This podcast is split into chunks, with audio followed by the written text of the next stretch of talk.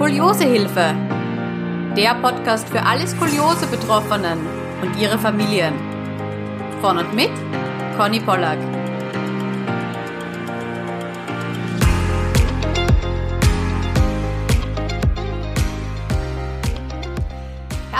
Willkommen bei einer neuen Skoliosehilfe-Podcast-Folge. Heute ist die liebe Maja Menczak und ich hoffe, ich habe es richtig ausgesprochen, jetzt endlich nach viermal üben. Die liebe ja. Maja zu Gast. Herzlich willkommen, Maja. Fast, fast richtig, ja. Fast richtig, also du musst es jetzt gleich korrigieren. Wie heißt es richtig? Äh, Manchak für deutschsprachigen Raum. Genau, und ansonsten, wie spricht man es richtig aus? bin ich Maja Manchak. Ah ja, okay. Also ein okay. bisschen anders, aber alles gut. ja, ähm, viele Podcast-Zuhörerinnen kennen dich vielleicht von Germany's Next Top Model und ich bin sehr, sehr froh, dass du dich bereit erklärt hast, jetzt dieses Interview mit mir zu führen, weil ein Model mit Skoliose, das kommt nicht so oft vor und ich freue mich einfach auf deine Geschichte. Ja, sehr, sehr gerne. Ich danke dir für die Einladung. Ich habe mich sehr drüber gefreut. Ja, da, das Ausschlaggebende war tatsächlich dein Instagram-Post von vor x Jahren, wo du dein ja, Korsett ja. gepostet hast. So habe ich dich nämlich gefunden, sonst hätte ich es auch gar nicht gewusst, dass du Skoliose hast. Also danke, dass du da damals schon so offen warst.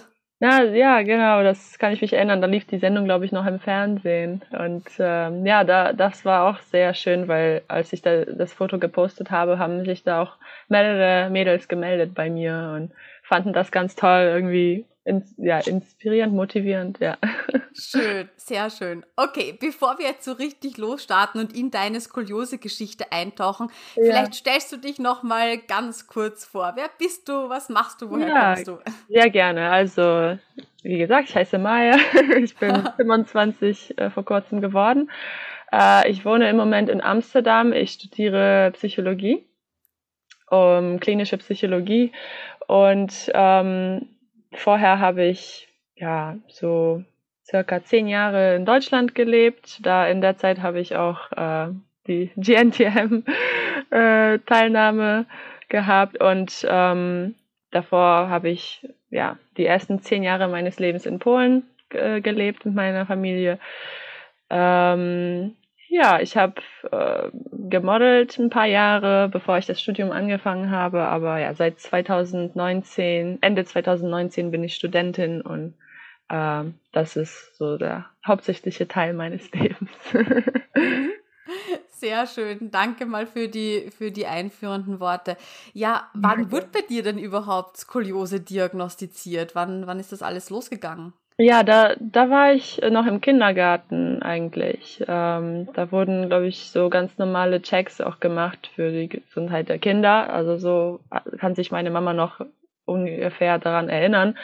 Äh, aber sie hatte auch Skoliose, äh, von daher, oder hatte, hat, ich weiß nicht, wie man das sagen kann. Es ist bei ihr auf jeden Fall durch Leistungssport, sie war Leistungsschwimmerin, äh, ist es, äh, hat es aufgehört oder ist aufgehalten worden, weil sie ihre Rückenmuskulatur sehr stark äh, ja, ausgebaut hatte damals. Und ähm, bei mir ist das dann auch so eine unbekannte Grund, ein unbekannter Grund, warum ich Skoliose habe, aber mit der Vermutung, dass das eben genetisch von meiner Mama mhm. ähm, auch übernommen wurde, quasi, genau. Ja, so eine idiopathische Skoliose genau. wieder. Und weißt du noch, ähm, also du hast gesagt, es wurde quasi bei so einer Routine-Kontrolle, Untersuchung festgestellt. Ja. Hattest du da Schmerzen auch schon oder gar nicht? Nee, damals gar nicht eigentlich. Ich äh, kann mich da nicht erinnern, zumindest. Ich glaube, Schmerz kam bei mir wirklich erst äh, später, wo die mhm. Krümmung schlimmer geworden ist. Aber damals, nee, als, als Kind noch nicht. Ich kann mich aber auch erinnern, dass ich wohl all, auch irgendwie Probleme mit den Beinen, irgendwas war da schief an den Füßen und Beinen, auch schon als ich ein Baby war. Deswegen irgendwie, glaube ich, sind die da darauf gekommen.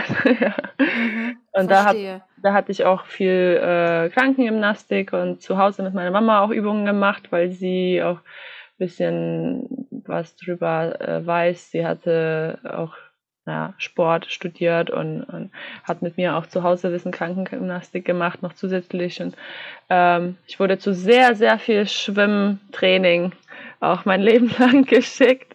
weil sie die Hoffnung hatte, dass wir das auch aufhalten könnten damit. Und äh, ja, ich, ich mochte das leider nicht so gerne, aber es musste sein. ja, aber das ist immer so eine Sache, oder? Wenn man es eigentlich nicht so gerne macht, sich da dann zu motivieren, dran zu bleiben. Aber so wie du sagst, also Schwimmen, das wird ja auch von den Ärzten total empfohlen bei Skoliose, ja, genau. einfach weil es ja so stark auf die Rückenmuskulatur geht und sie kräftigt. Ja, genau. Deswegen hatten meine Eltern auch die Entscheidung getroffen, dass ich ja so viel wie möglich schwimmen muss und dann auch das Training wurde auch von Mal zu Mal schwieriger, weil meine Mama mich dann auch in Leistungsgruppen äh, auch ge gesteckt hat, eingeschrieben hat. ja. Okay, und ähm, bist du da auch zu dem Zeitpunkt dann schon irgendwann geröntgt worden oder kam das erst später? Ja, ich bin, ich habe gerade voll den Sprung gemacht. das war so die ganze Teenagerzeit schon. Aber ja, ja, klar, äh, Röntgenbilder gab es schon äh, immer wieder regelmäßig. Seitdem die Diagnose im Kindergarten gestellt wurde, habe ich dann über die mhm. nächsten Jahre immer wieder mal Röntgenbilder gehabt, um zu kontrollieren, was da passiert, ja. Und kannst du dich irgendwie an die Zeit noch erinnern? Also hat dir das als Kind damals irgendwas ausgemacht? Also bis auf das du dich eben erinnern konntest, du machst die Übungen und du musst ja. schwimmen und so. Nee, sonst äh, fand ich das gar nicht schlimm. Also ich, ich mag es, ich, ich mag es zum Arzt zu gehen. ich, ich mag so Wirklich? Art von Aufmerksamkeit irgendwie ganz gerne. Ähm, ja, also das hat mich gar nicht gestört. Das fand ich ganz interessant. Ähm, aber klar, also man hat das nicht so ganz verstanden als kleines Kind, wenn äh, meine Mama dann mir erklärt hat, hey, wenn wir diese Übungen nicht machen, irgendwann könntest du dann voll schlimme Schmerzen haben oder vielleicht bräuchtest du dann eine OP oder so. Man realisiert das nicht so komplett, was da gesagt wird. Ne? Also ich habe das trotzdem alles gemacht, was sie von mir wollte, aber ja, dann auch immer wieder dran zu denken, hey, gerade sitzen und ja, dies mhm. und das, das denkt man dann nicht so viel dran als Kind, glaube ich. Nimmt man noch nicht so ganz ernst. Ja, voll. Ich glaube, da ist man auch im Nachhinein voll dankbar. Also ich zum Beispiel bin meiner Mama total dankbar, dass sie ja. da so dahinter war in der Zeit, weil so ja. wie du sagst, man, man selber, man versteht es einfach erst viel, viel später, wie wichtig diese Zeit eigentlich war. Ja, total. Ich denke, hätte ich das besser verstanden, hätte ich mir noch mehr Mühe gegeben. ja. Okay, und Korsett war aber damals dann noch kein Thema. Nee, nee, das kam erst, weil ich so zwölf oder dreizehn war tatsächlich. Also ähm, ja, da, das war auch so ungefähr das Alter, wo ich auch in die Leistungsgruppe im Schwimmen dann auch äh, eingeschrieben, umgeschrieben wurde. Mhm. ähm, ja, aber so die ersten Jahre Grundschule und sowas, das war alles immer nur äh, äh Krankengymnastik und, und Schwimmen, äh, so einmal die Woche. Und ähm, es hat sich glaube ich, eine lange Zeit gar nicht so wirklich verschlechtert. Aber dann, als ich in die Pubertät kam, dann schon. Ja. Mhm. Ähm, weißt du noch, welche Physiotherapie du gemacht hast? War das die Physiotherapie nach Katharina Schroth oder war das eine ganz allgemeine? Das ist schwer für mich jetzt ähm, rückblickend festzustellen. Dass, äh also bei der Katharina Schroth-Therapie ist es so, man arbeitet auch mit so kleinen Reissäckchen, also man unterlagert sich beim, beim Liegen auf der Seite zum Beispiel. Man versucht sich natürlich ganz lang zu machen und, und zu strecken. Mhm. Nee, also die Übungen, die wir zu Hause gemacht haben, da haben wir sehr viel mit den Füßen gemacht, kann ich mich erinnern. Meine Mama hatte da irgendwie Theorien gelesen, dass das von den Füßen auch stammen kann und hat da mir solche Säckchen auch hingelegt, die ich dann mit den Füßen aufheben sollte oder kleine Gegenstände, Knöpfe oder sowas, ähm, damit ich, äh, weil meine Knie auch so ein bisschen nach innen äh, gedreht sind und die Füße dann auch so ein bisschen nach innen gehen, dass ich da auch übe, die Füße richtig hinzustellen beim Laufen und sowas. Ah, verstehe. Mhm. Etc. Da haben wir viel gemacht und dann eine andere Methode, die habe ich jetzt irgendwie in den Notizen ist die verschwunden. Das war, da haben wir mit solchen Ki Vierecken aus Holz und einem, einem äh, L-förmigen Holzstück gearbeitet. Kennst du das vielleicht? Ich weiß nicht, wie das. An der Sprossenwand? Mm, das war im Liegen. Das waren so Übungen, wo man erstmal versucht, den Körper so perfekt gerade auszurichten und dann, dass er sich, äh, deswegen halt diese Vierecke aus Holz, die dann äh, dich so festhalten in richtiger Form und dann ah, okay. so mit den Füßen irgendwie diesen, dieses L-förmiges Holzstück dann ähm, ja, hochzuführen. Aha, sagt mir nichts, nein. Aber kann, kann ja gut sein, dass das äh, in Polen quasi eine, eine Skoliose-Therapie ist, ja? Also das war zumindest etwas, was meine Mama damals äh, irgendwie rausrecherchiert hatte, was noch recht neu war.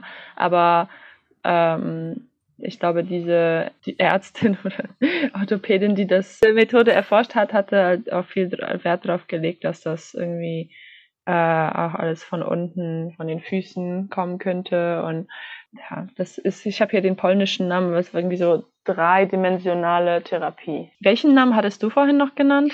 Physiotherapie nach Katharina Schroth, aber die ist manchmal auch genannt unter dem, unter dem Namen dreidimensionale Skoliose-Therapie. Ja, vielleicht ist das alles irgendwie ähnlich, weil ich habe ich hab hier ein Buch vorli gerade liegen in, mhm. auf dem mhm. Handy, da steht auch Christina Lehnhardt Schroth. Ja, genau, genau. Von daher könnte sein, dass diese Methoden ja irgendwie miteinander zu tun haben oder dass ich mich jetzt, ja, weißt du, ich habe nach 20 Jahren versucht, mit meiner Mama da irgendwie was rauszufinden. Vielleicht verwechseln wir da auch was, aber ich konnte, ich, ich habe eine Zeit lang versucht, was zu rauszurecherchieren, konnte nicht so viel finden, außer dass diese Gegenstände, die dafür für diese Methode damals noch benutzt wurden, heute wahrscheinlich nicht mehr, war halt dieses, diese, diese äh, hölzernen Vierecke und, und ein gerader Stock und ein L-förmiges Holzstück und ich glaube, da war noch ein Z-förmiges Holzstück und solche Sachen. Und da mhm. sah so ein bisschen äh, komisch aus. Meine Mama meinte, dass sich das,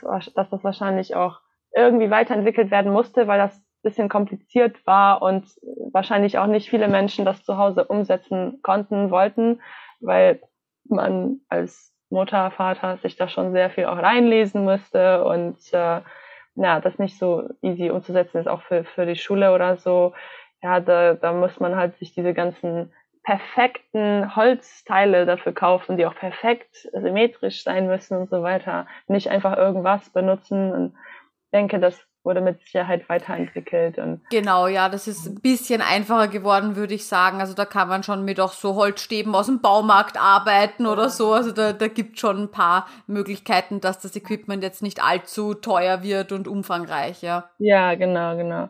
Ja, aber ich kann mich halt an das erinnern, dass wir das in Polen noch gemacht haben zu den Zeiten. Schwerpunkt war auf jeden Fall auf dem äh, Schwimmen, also dieses Krankengymnastik-Schwimmen.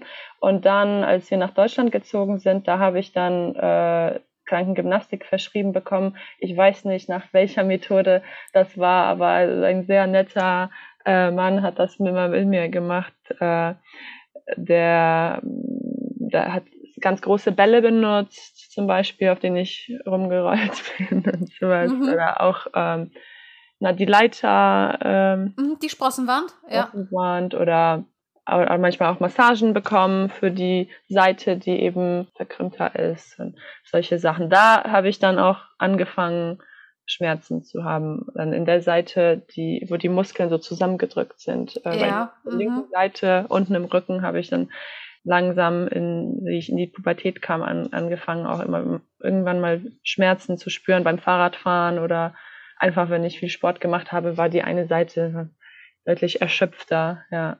Das heißt, ich nehme an, du ihr seid dann wieder zur Kontrolluntersuchung gegangen und es gab dann noch wieder ein Röntgen.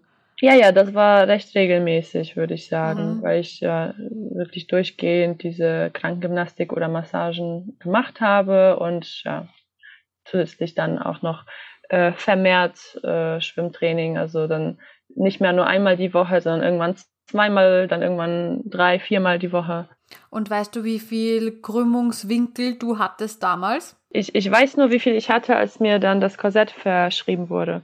Und da war ich, wie gesagt, ähm, zwölf oder dreizehn Jahre alt. Und ähm, da haben, da wurden bei mir ähm, unten in der Lum lumbalen Krümmung mhm. 24 Grad festgestellt und oben 25. Genau. Und da hatte uns die Orthopädin auch aufgeklärt, dass äh, ja entweder OP oder Korsett, ne? wow, aber dass sie da schon von der OP gesprochen hat bei 25 Grad, das ist echt heftig. Oder meinte sie quasi, wenn man das Korsett nicht trägt, ja, dass es ja, dann genau. in diese Richtung geht? Ich denke, so war das eher gemeint, dass das ähm, ja ganz klar sich gerade verschlimmert hat zu diesem äh, Grad, dass es ja auch weitergehen wird äh, mit den Jahren. Und ähm, man kann es mit dem Korsett vers versuchen aufzuhalten oder eben noch gerader zu kriegen. Und dann wäre, äh, dann könnte ich eine OP vermeiden. Aber wenn sich das verschlechtert, dann ja, genau. Ich denke, mhm. so war das eher gemeint.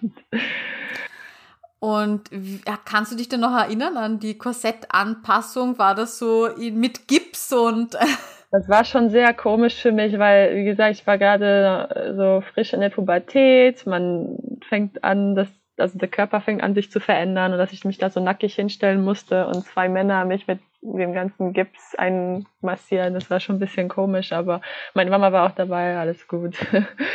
und ähm, ja, also da habe ich mich auch als ein bisschen unwohl gefühlt, die ganze Anpassung. Da war ich auch eine Woche im Krankenhaus, äh, damit die auch jeden Tag mehrfach prüfen können, ähm, also wo das Korsett schon fertig war, äh, prüfen können, ob das so richtig sitzt, ob es irgendwo noch angepasst werden muss. Und ähm, ja, das war schon nicht ohne, klar. Also das äh, die ganzen Schürfwunden auf der Haut und so, ja, mhm. über die nächsten Jahre danach, also, ja, hm, wie war es dann für dich eben, das Korsett so zum ersten Mal anzuziehen, so diese Gewöhnungszeit am Anfang? Also ich habe das noch sehr stark in Erinnerung, auch dieses flache Atmen, damit hatte ich total ja, Probleme. Ja. ja. nee, das kann ich mich auch erinnern. Dass, ähm, also ich weiß nicht so genau, was meine Gefühle damals diesbezüglich waren. Ich, ich kann mich erinnern, dass die, glaube ich, eher stetig geblieben sind. So, dass ich, ich weiß, es ist wichtig, ich mach's, aber nach ein paar Stunden kann ich das einfach nicht mehr aushalten. Und dann habe ich auch immer wieder äh, Pausen gemacht, wenn ich zum Beispiel einen langen Schultag hatte. Ich so, oh Gott, bitte jetzt kurz aus, äh, abnehmen und dann, wenn ich zu Hause bin, nochmal anziehen. Aber das war immer eine riesige Erleichterung, den kurz ausziehen zu dürfen ich fand das auch ganz schlimm. Also diese Schürfwunden oder so ein bisschen leichte Verbrennungen auf der Haut von den ja, Teilen immer hier, hier unten hatte ich welche, deswegen fasse ich mir da gerade hin, wenn ich das erzähle. Ja, ja. Hier an der Achsel hat mich der, äh, das Korsett ziemlich stark mhm. festgehalten. Ja, da kann ich mich gut dran erinnern. Da haben wir auch lange auch rumprobiert, welche Unterhemden ich anziehen kann, damit da irgendwie keine Nähte dran sind, damit da nicht noch mehr Schürfwunden kommen oder irgendwie äh, was Weiches drunter gelegt, aber hat auch nicht so gut funktioniert. Ja, das war das war das Nervige daran, aber ähm, sonst so die Tatsache, dass ich überhaupt eins trage, fand ich eigentlich voll cool. In der Schule habe ich damit so ein bisschen angegeben, sogar teilweise, weil. Wirklich erzähle. keine Ahnung, das war so Cyborg-mäßig irgendwie. Also ich weiß noch einmal hat äh, äh, es hat mich irgendein Junge in der Schule geärgert und ich habe ihm gesagt, komm, du kannst mich ganz, du kannst mich in den Bauch schlagen, komm los. Und dann hat er so richtig doll ausgeholt, zugeschlagen und dann gemerkt, dass ich halt steinhart bin. Das war ein sehr lustiger Moment, weil er die Welt nicht mehr verstanden hat. Ja. Vermutlich schreiend weggerannt, oder? Dann? er war auf jeden Fall sehr schockiert und dachte wirklich, ich bin ein Cyborg. Äh, ja, Irgendwann habe ich den Leuten dann gezeigt, ich hatte damals, das mein erstes Korsett war blaue Schlangenhaut. Dann habe ich das den Leuten auch gezeigt manchmal. So, oh, was ist das? Mhm. Ja. Hast du es dann immer versucht, unter Kleidung, ich will jetzt nicht sagen zu verstecken, weil ich meine, dass man jetzt in der Schule halt einen Pulli drüber anhat oder so, ja. ist glaube ich normal, aber ähm, ja. im Sommer oder so, war dir das immer wichtig, dass es komplett bedeckt ist? Puh, eigentlich kann ich mich gar nicht mehr so genau erinnern. Du, be honest. Also ich glaube, also ich, ich habe es Menschen gezeigt, wenn ich zum Beispiel in der Schule im Klassenraum saß und das Gefühl hatte, ich kann nicht mehr. Dann habe ich es auch ausgezogen. Es lag halt neben mir auf dem Boden. Ne? Mhm, also ich mhm. habe mich nicht dafür geschämt, aber ja, ich, ich meine, ich bin nie so mit dem Korsett als Kleidungsstück rumgelaufen. Ich habe da schon immer was drüber gezogen, meine ich. Aber eigentlich ist das voll die gute Frage, weil jetzt erinnere ich mich, wie warm es auch da drin war. Von daher weiß ich gar nicht, wie ich das gemacht habe im Sommer. Mhm. Aber mhm. ich, ja, ich, ich kann mich, zu Hause bin ich bestimmt auch einfach so damit rumgelaufen, aber in der Schule, kann ich mich echt nicht dran erinnern, das jemals so ohne was drüber angehabt mhm. zu haben. Kannst du dich irgendwie erinnern an so blöde Kommentare, wenn du das dann ausgezogen hast oder so? Oder kam da nie was? Gar nicht, nee, nee, nee. Da nur mein eigenes schlechtes Gewissen. So, Schätz, äh, ich spüre, wie weich die Knochen werden. Oh, mein, mein Rücken wird krummer, ich sollte das nicht machen. Aber kein, nee, ich habe nie irgendwelche Kommentare, blöden Kommentare oder sowas dazu gehabt. Das, das ist sehr gut. Das ist, das ist schön, ja. Das ist ja. mal ein, eine schöne Abwechslung, das zu hören, muss ich sagen. Mhm. Ja. Mm, was war eigentlich so deine empfohlene Tragezeit pro Tag? Waren das die 23 Stunden, die überall herumgeistern? Ja, ja, schon, total. Und deswegen hatte ich auch so schlechtes Gewissen, weil ich habe das nicht ausgehalten. Also mhm. eine kurze Zeit, dass ich das so ausgehalten habe. Irgendwann haben wir das so gemacht, dass ich nach der Schule das ausgezogen habe und dann am Abend zum Schlafen wieder angehabt habe. Und ja, da, ja, ich konnte mir das anders nicht vor, vorstellen damals.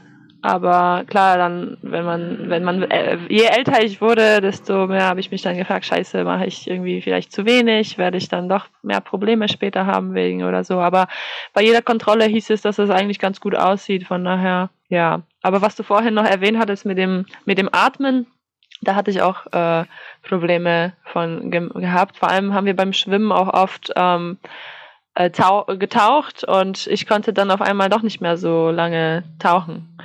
Das äh, ist mir dann aufgefallen. Dann habe ich auch meinem Trainer erklärt. Sonst hatte das auch äh, irgendwie so auf die Rippen gedrückt, ähm, hier vorne auf der Brust, dass das jetzt immer noch so ein bisschen so eine Vertiefung ist bei mir.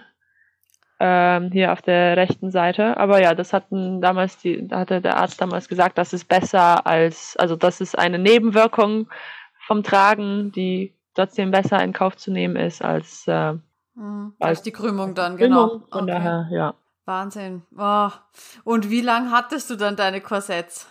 Ja, also ich hatte dann noch ein zweites irgendwann, wo ich ein bisschen gewachsen bin.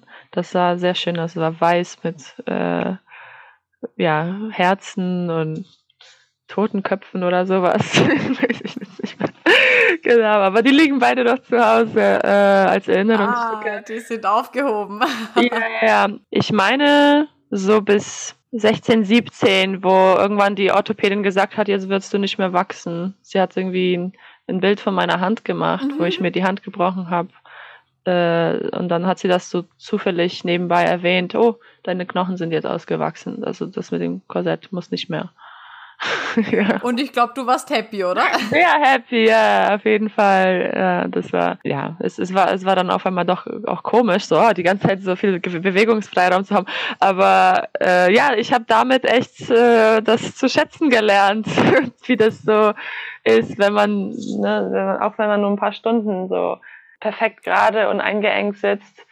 Ja, jeden Tag habe ich das äh, sehr zu, schä zu schätzen gewusst, wenn ich den ausziehen durfte und äh, auf einmal mich bewegen konnte. Das habe ich mich auch viel mehr bewegt als vorher, einfach nur weil ich das auskosten äh, mhm. wollte. Und ja, klar, wenn ich, wo ich das Korsett nicht mehr tragen musste, war mhm. ein sehr schöner Moment für mich, ja. Und wurden dann auch nochmal Röntgenbilder angefertigt nach dem, nach dem Korsett tragen? Ja, genau. Da habe ich auch äh, vor ein paar Tagen beim Arzt angerufen, um nochmal die genauen Informationen rauszufragen. Ja, und ich hatte dann unten äh, in der lumbalen Krümmung, also von 24 bin ich auf 18 Grad runter. Und äh, in der oberen Krümmung von 25 auf 22. Das heißt, es ist jetzt, nachdem ich das Korsett ausgezogen hatte, es war jetzt nicht so, oh, jetzt bin ich quasi skoliosefrei, weil ich habe es trotzdem noch gemerkt, dass ich eine Skoliose habe, also gespürt, ähm, wenn ich nicht genug Sport gemacht habe oder sowas, dass ich dann auch Rückenschmerzen bekomme. Aber das ist auch bis mhm. heute so, eher auch in dem oberen Bereich, wo die Krümmung ein bisschen stärker ist. Äh, da unten, ja, wie gesagt, nur beim Fahrradfahren irgendwie merke ich dann manchmal, dass die Muskeln auf der linken Seite sich schlimmer anstrengen müssen. Aber sonst ja, vom, vor allem wenn man viel lernt, auch viel am Computer sitzt und sowas, da habe ich schon gemerkt, über die Corona-Zeit jetzt auch vor ja, allem, ja. weil ich mich nicht genug bewegt habe, dass ich mhm. Rückenschmerzen hatte und dann auch immer wieder so auf Massageball draufgelegt und versucht, diese Seite da raus zu massieren. Und das ist jetzt erst seit, also jetzt gerade seit etwas wie einem halben Jahr habe ich gar keine Beschwerden mehr, weil ich äh, endlich sehr viel Sport mache mhm. weil ich mhm. endlich eine Sportart gefunden habe, die mir so viel Spaß macht, dass ich da auch sehr, sehr oft hingehe und der Rücken auch sehr in Anspruch genommen wird. Ja, magst du erzählen, was du machst? Weil ich, weil ich, ich bewundere dich, ich sehe es immer in den Stories. ja, ich mache Pole Dance äh, seit, seit letzten Oktober, also seit Oktober 2021. Da habe ich angefangen und ich wollte unbedingt eine Sportart machen, die Tanz und Krafttraining verbindet. Deswegen habe ich mich dafür interessiert und sofort beim ersten Training total verliebt. Äh, es fühlt sich so an wie, einerseits macht man ja wirklich heftig was für die Muskeln, auf der anderen Seite fühle ich mich so ein bisschen wie ein Kind, wie ich da einfach rumturne, mich rumdrehe. Ja. Man muss sich manchmal einfach fallen lassen. Es war einfach so viel Spaß. Und auf der dritten Seite noch äh, machen wir auch so viele sinnliche Tanzbewegungen, wo ich dann noch sehr viel Selbstbewusstsein für meinen Körper noch gewonnen habe dadurch oder ein gutes Gefühl für meinen Körper, so ihn noch mehr wertzuschätzen. Und ja, deswegen hat mir die Sportart so gut gefallen. Ich gehe schon so äh, mindestens dreimal die Woche hin und deswegen, ja, ja, und es ist ja auch richtig anstrengend, nicht? Ja, ja, total. Also da habe ich die ersten Monate sehr viel Muskelkater gehabt. Jetzt geht's. Jetzt ist nicht mehr. Ja, da, da habe ich echt gemerkt, man, hey, ich habe gar keine Rückenschmerzen mehr. Wie schön ist das denn? Ja, wow. Und das natürlich auch eben mit einer Sportart, die du gerne machst. Deswegen ja. gehst du auch so oft in der Woche und genau. halt dreimal die Woche quasi ein ja. Krafttraining für den Rücken. Das ist halt echt viel. Das ist richtig Total. toll, wenn man das durchzieht über einen langen Zeitraum. Ja, also das ist echt äh, ganz anders als damals mit, der, mit dem Schwimmen. Meine ganze Kindheit und Teenagerzeit.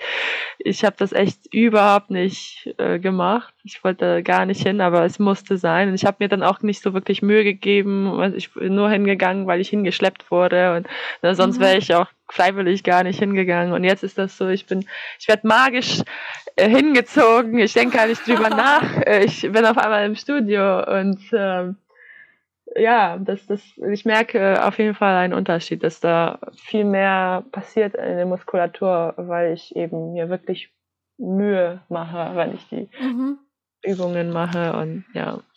Ja, aber ich finde es auch toll, dass irgendwie gerade, ich habe ja ein paar Ärzte auch im Podcast gehabt mhm. und früher, also bei mir, auch wie ich ein Kind war, wurde mir eben auch immer gesagt, ja, und Schwimmen ist ganz toll und ja. äh, diese ganzen einseitigen Bewegungen wie Tennis oder so, ja, vermeiden. Mhm. Und jetzt ist aber schon so, dass die Ärzte wirklich sagen, hm, so ganz kann man das nicht mehr sagen, weil äh, mhm. besser man macht eine Bewegung und bewegt den Körper, als man sollte Schwimmtraining machen und das macht mir aber sowas von keinen Spaß, ja, dass ich ja. dann eben nicht mehr hingehe. Das finde ich schön, dass das heute so gesagt wird. Ich denke, meine Eltern haben da auch einfach das getan, was sie am besten wussten. Deswegen Na klar. Mhm. nehme ich ihnen nicht übel. Aber zumindest hatte ich den Freiraum neben dem Schwimmen mir noch extra ähm, andere Sportarten auszusuchen. Also ich habe dann trotzdem auch experimentiert mit Fußball, Basketball, tatsächlich auch mit Tennis.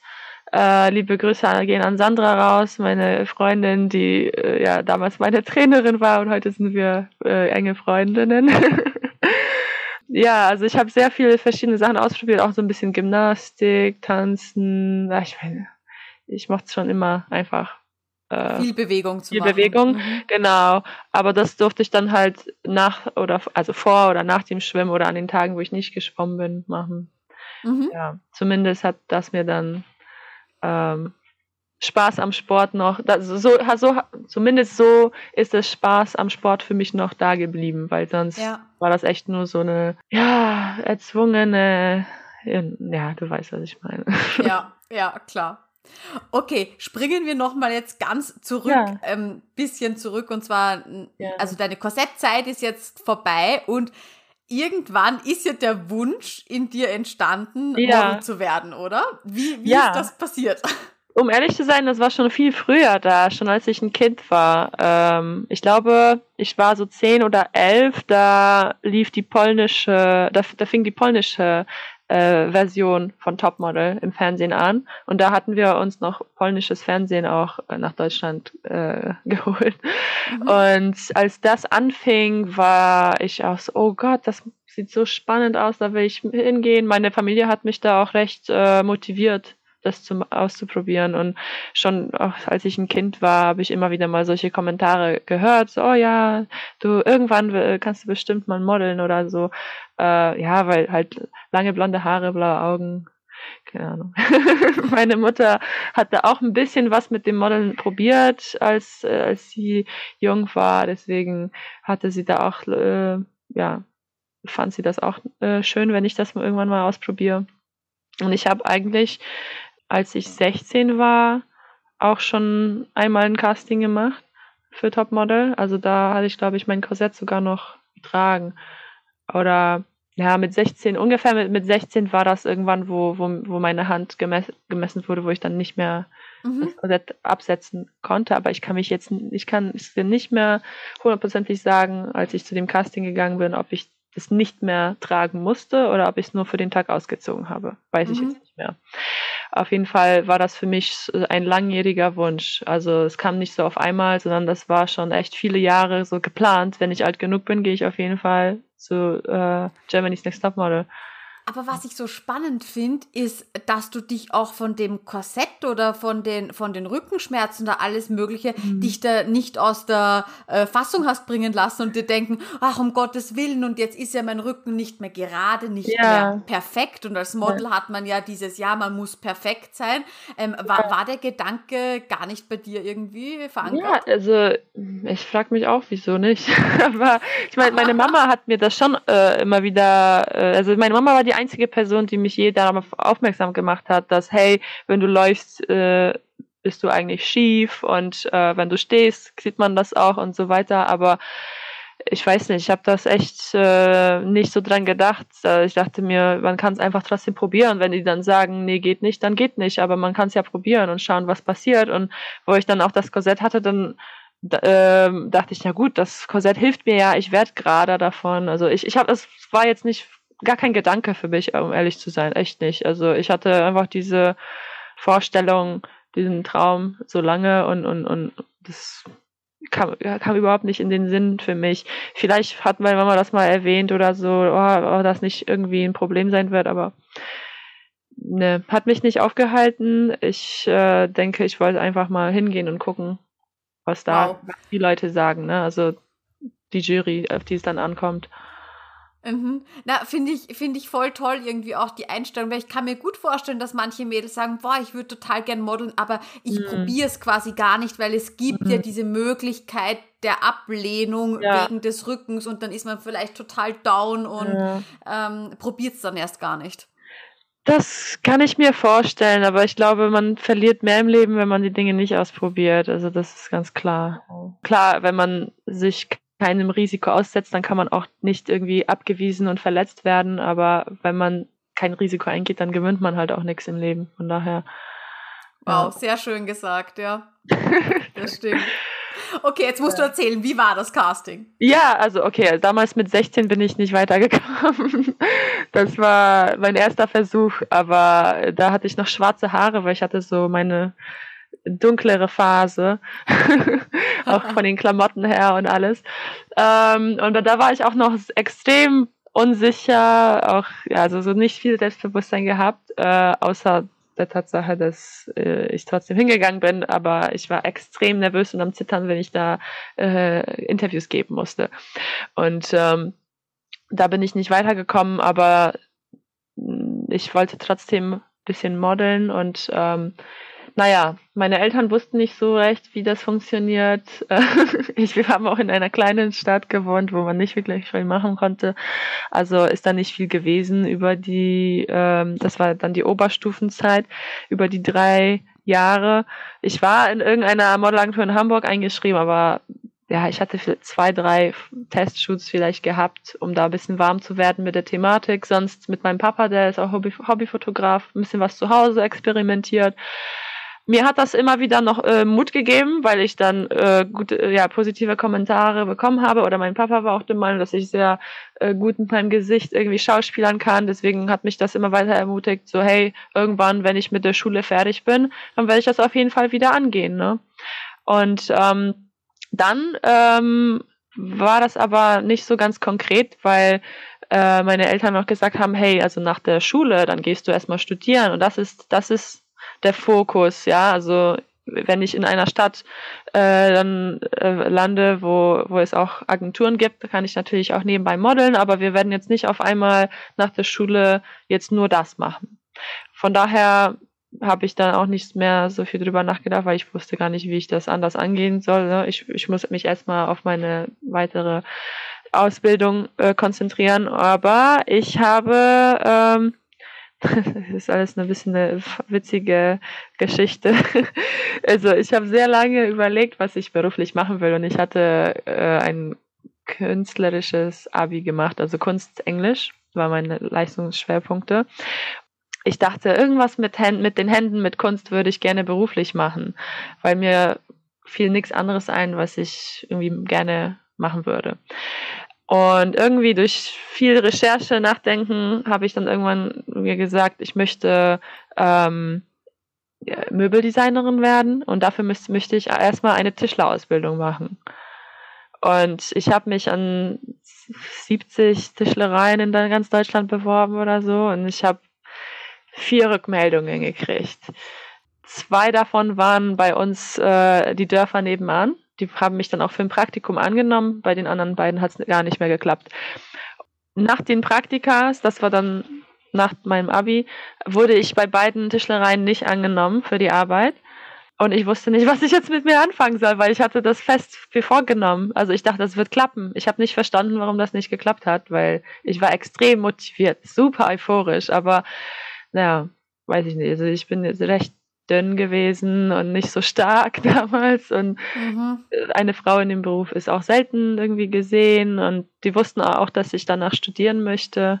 Von daher, ja, passte das einfach nicht so gut.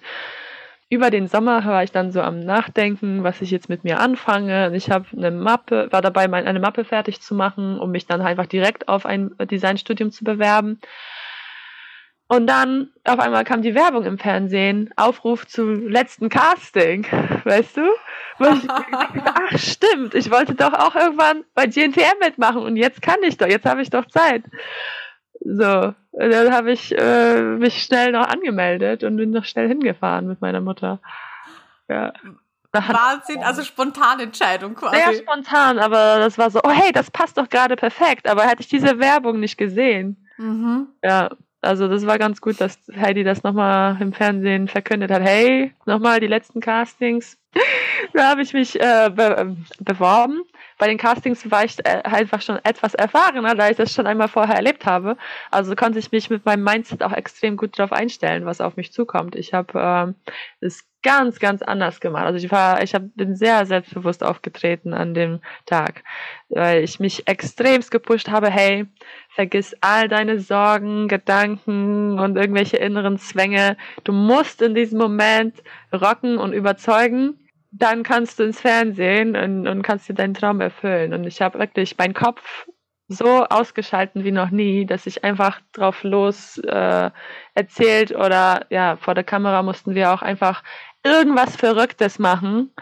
Irgendwas. Zeig einfach irgendwas, damit du in Erinnerung bleibst. Und ich bin da auf dem Boden rumgekrabbelt und wie irgendwelche Tiere nachgemacht und was weiß ich. Also ich habe wirklich all, komplett meinen Kopf ausgeschaltet, einfach nur, hey, äh, du musst das jetzt machen, e-, egal wie unangenehm das dir gerade ist vor diesem Kameramann, weil ja, ich, mein Selbstbewusstsein war damals immer noch nicht so krass. Aber einfach nur für diesen Tag habe ich das geschafft, mich äh, selber so, so krass zu motivieren, so an das Ziel zu denken, dass das auch geklappt hat. Und ich habe die ähm, damals auch so voll gelabert, dass die kaum Fragen stellen mussten bei dem Interview. Ja, dann wussten wir gut, die wird auf jeden Fall im Fernsehen viel, äh, viel bieten. Wobei später hat man es gesehen, weil ich gar nicht so, ja. Ähm, ja Extrovertiert oder wie? Ah, nee, extrovertiert schon, aber ich habe jetzt nicht für so viel Aufruhr gesorgt wie manch andere Mädels. Mhm. So, ich, ich, ich bin schon offen, wenn man mich Sachen fragt, erzähle ich sehr gerne und sehr viel und so, aber ich war jetzt kein äh, super aufgedrehter Mensch dort. Das kommt bei mir auch immer, denke ich, drauf an. Also wenn ich mich sehr wohlfühle, dann eher. Aber das war eigentlich eine sehr stressige Zeit bei GNTM. Von daher äh, hat mich, macht mich das dann automatisch ein bisschen ruhiger, weil ich ein bisschen äh, verarbeite, was um mich herum passiert. Mhm. Und äh, deswegen war ich so ein bisschen, bisschen ruhiger als sonst, so in der Zeit dort. Äh, wobei ähm, die Mädels konnten mich natürlich so ein bisschen hinter den Kulissen privater kennenlernen. Da hatten wir schon sehr viel Spaß und so, aber äh, so am Set war ich schon oft sehr in mich gekehrt, weil, weil der Stress, ich, ich kann meinen Kopf dann nicht so ausschalten. Das geht die ganze Zeit rattert weiter mhm. und ich bin voll nervös und dann, ja, macht mich dann automatisch ruhiger. Okay, also du hast schon gesagt, es war doch eine sehr stressige Zeit. Erzähl mal, wie kann man sich das eigentlich vorstellen? Ich meine, im Fernsehen sieht man da äh, jede Woche eine Folge, ähm, aber so wird es ja vermutlich ja, nicht sein, ja. oder ihr werdet ja durchgetaktet ja. sein. Ja, also das war manchmal Manchmal war das eine Woche, dass wir gefilmt haben. Oft waren das aber ein paar Tage für eine Folge. Äh, insgesamt waren wir erstmal auf diese, also okay, wenn ich das so chronologisch mir überlege, ich wurde eingeladen zu dem Casting in Köln. Das war das erste, was im Fernsehen überhaupt gezeigt wurde. Also das sind, das ist schon, dass die Mädels, die dort zu diesem Casting gekommen sind, wurden alle eingeladen weil die Castings, wo wir uns selber bewerben und alle vorstellen, das passiert schon vorher und das ist auch eine andere Jury, das sind irgendwelche Leute, weiß ich nicht, für das war. Mhm. vom, vom Fernsehen oder irgendwelche Fotografen, ich weiß es nicht. Auf jeden Fall so die ersten, äh, das erste Casting, was wirklich dann gedreht wurde und dann auch im Fernsehen teilweise gezeigt wurde, war in Köln, wo Thomas und Michael sich dann die Teams ausgesucht haben. Und danach ähm, hat es, weiß ich jetzt nicht mehr wie lange, paar Wochen gedauert, äh, bis wir dann zu dem Flughafen äh, gehen mussten, äh, wo man dann Heidi kennengelernt hat und dann nochmal eine Castingrunde mit Heidi. Und von dort aus sind wir dann auf die Bootfahrt gegangen. Das war insgesamt, glaube ich, eine Woche auf dem Boot und dann noch paar Tage ähm, in Deutschland so online Sachen, Vorbereitungen und sowas. Insgesamt waren wir, glaube denke ich, zwei Wochen weg. Danach hatten wir eine Woche Pause und dann sind wir für drei Wochen nach Los Angeles geflogen.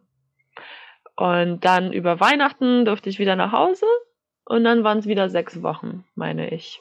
Wow, also echt eine lange Zeit, ja. Zum Schluss, genau, ich glaube, die Finalistinnen sind noch ein paar Tage länger geblieben dann äh, weil sie noch extra Material gefilmt haben.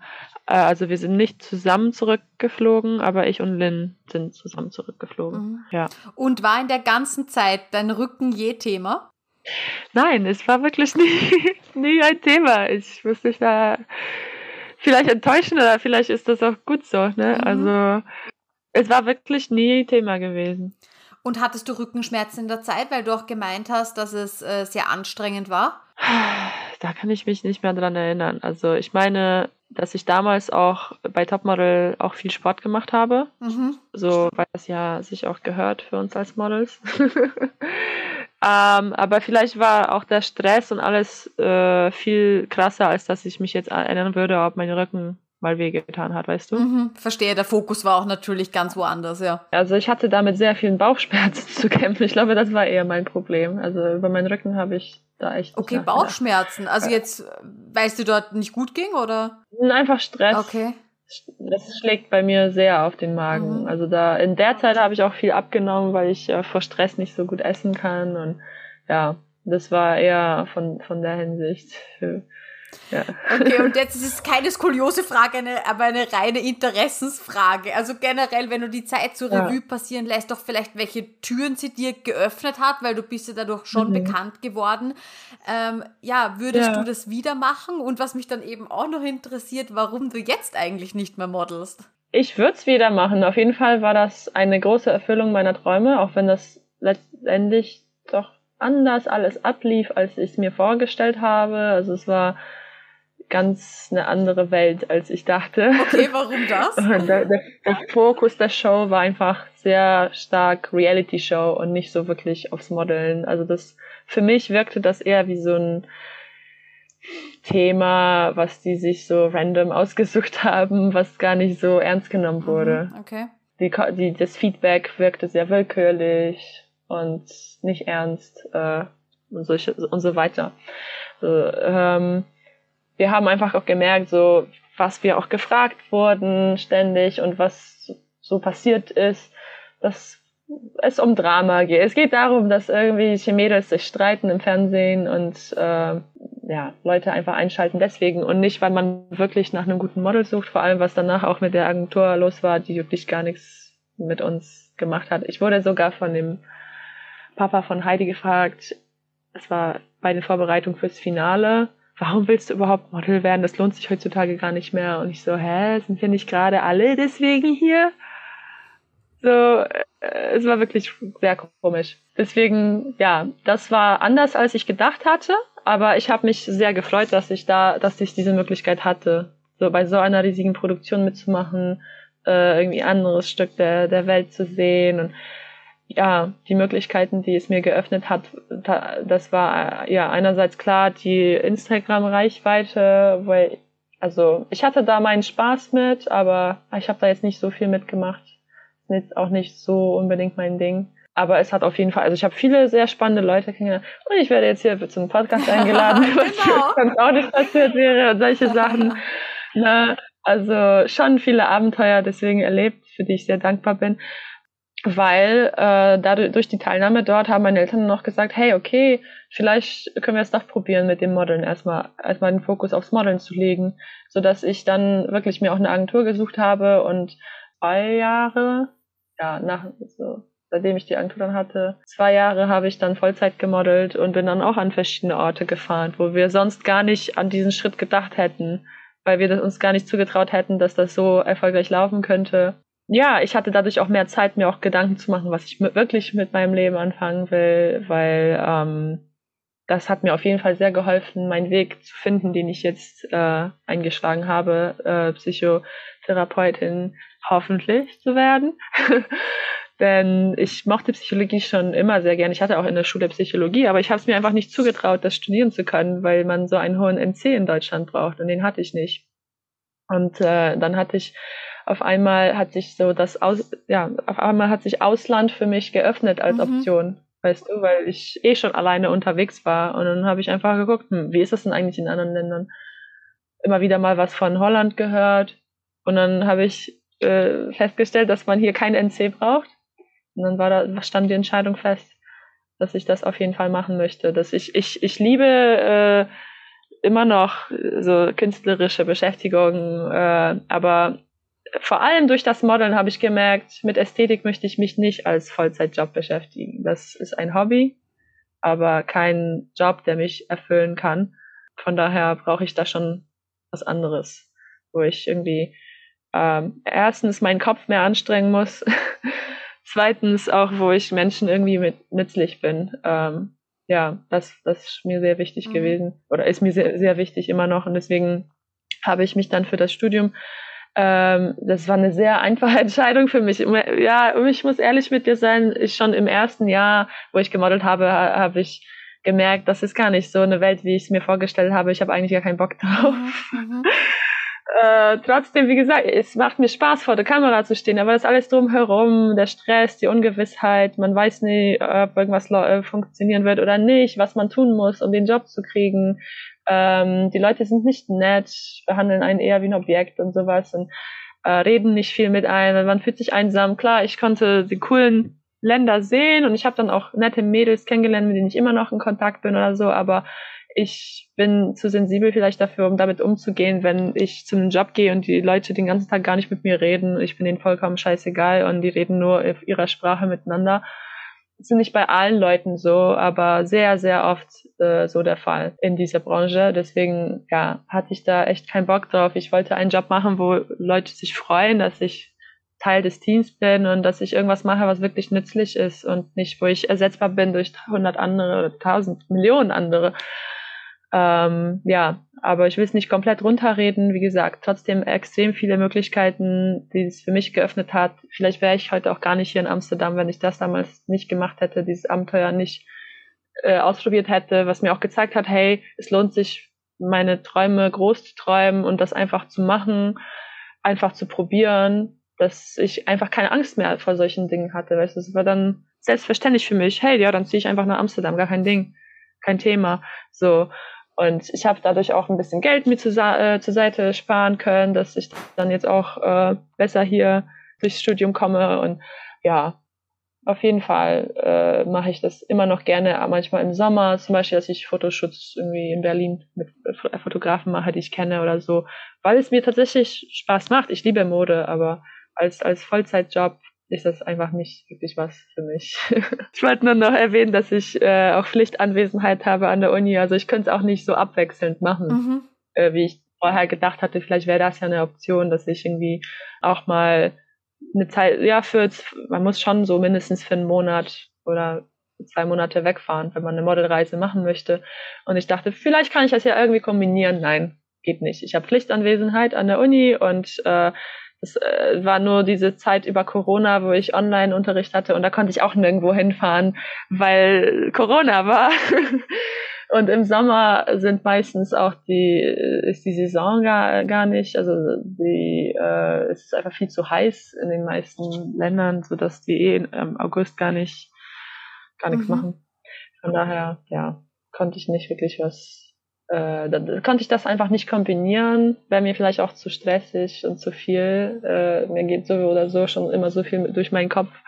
Es ist besser, wenn ich versuche, mich auf ein Ziel auf einmal zu fokussieren. Mhm. Ja. Nein, aber ich glaube, es waren sehr, sehr viele schöne Sätze, die du da jetzt gesagt hast, nämlich auch, ähm, es lohnt sich, diesem Traum nachzugehen, ja, und ich glaube, du hättest dich ja sonst nie immer gefragt, ach, was wäre passiert, wenn, und auch wenn dieser Traum dann anders ausschaut, als du ihn dir vorgestellt hast, hat er dir trotzdem ganz, ganz viele Learnings gebracht. Und so wie du sagst, das ja, Reisen, dass da einfach Fall. keine Barriere mehr ist ja. und dass man den Horizont erweitert und ich kann ja, mir auch vorstellen, genau. eben, du weißt jetzt auch, was du nicht machen möchtest, so wie du sagst, du möchtest gerne genau, in einem ja. Team arbeiten, wo man gerne mit dir zusammenarbeitet und wo es eben vielleicht eben ja. nicht nur um das körperliche Aussehen geht. Und das ist ja, ja. sehr schön. Ja, nein, total. Ich denke, wenn hier irgendwie jüngere Leute zuhören, immer einfach ausprobieren. Wenn man auch nicht weiß, man, was man machen möchte, wo man weiter hinkommt. Ich war so verzweifelt und verwirrt nach dem Abi. Ich wusste überhaupt nicht, was ich machen soll. Und auch das die Idee mit dem Designstudium, da war ich auch extrem unsicher bei, ob das die richtige Entscheidung ist. Ist das wirklich das, was ich mein Leben lang machen möchte oder wo ich erfolgreich mit sein kann etc. Aber einfach mal irgendwas auszuprobieren und dann gucken, wie fühlt es sich an, wenn du es machst oder was kommen da neue Erkenntnisse auf dich zu, weil du kannst nicht zu Hause sitzen und alles dir überlegen und durch dein Nachdenken die alle Antworten finden. Geht einfach nicht. Du musst die Dinge ausprobieren und ja, wie man an dem Beispiel ja auch sieht mit dem, mit GNTM bei mir oder dem Modeln, dann kommen so viele neue Erkenntnisse, wo man merkt, hey, das ist alles, was ich gar nicht erwartet hätte. Das hätte ich mir nicht zu Hause irgendwie überlegen können vorher oder ja, vorhersehen können. Mhm. Sehr schön. Ja, Maya, vielen, vielen lieben Dank, dass du deine Geschichte erzählt hast und ja, dass du so offen mit uns gesprochen hast. Das freut mich wirklich sehr. Danke auch. Danke sehr für die Einladung. Hat sehr Spaß gemacht. Ja, sehr gerne. Ja, das freut mich. Dann wünsche ich dir noch einen wunderschönen Tag, ja? Danke, das wünsche ich dir auch. Danke. Danke Tschüss. Tschüss. Es freut mich, dass du heute wieder zugehört hast und solltest du weitere Skoliose-Infos benötigen, dann kannst du gerne mal beim Skoliosehilfe-Blog vorbeisehen. Da bekommst du Tipps rund um die Skoliose, Produkttests und auch die neuesten Infos aus der Skoliose-Community. Und was du dort auch findest, das ist die umfassende Podcast-Episodensuche, damit du wirklich die Folgen findest, die für dich relevant sind. Alle wichtigen Infos dazu findest du in den Show Notes unter dieser Podcast-Folge. Ich wünsche dir noch einen wunderschönen Tag. Tschüss!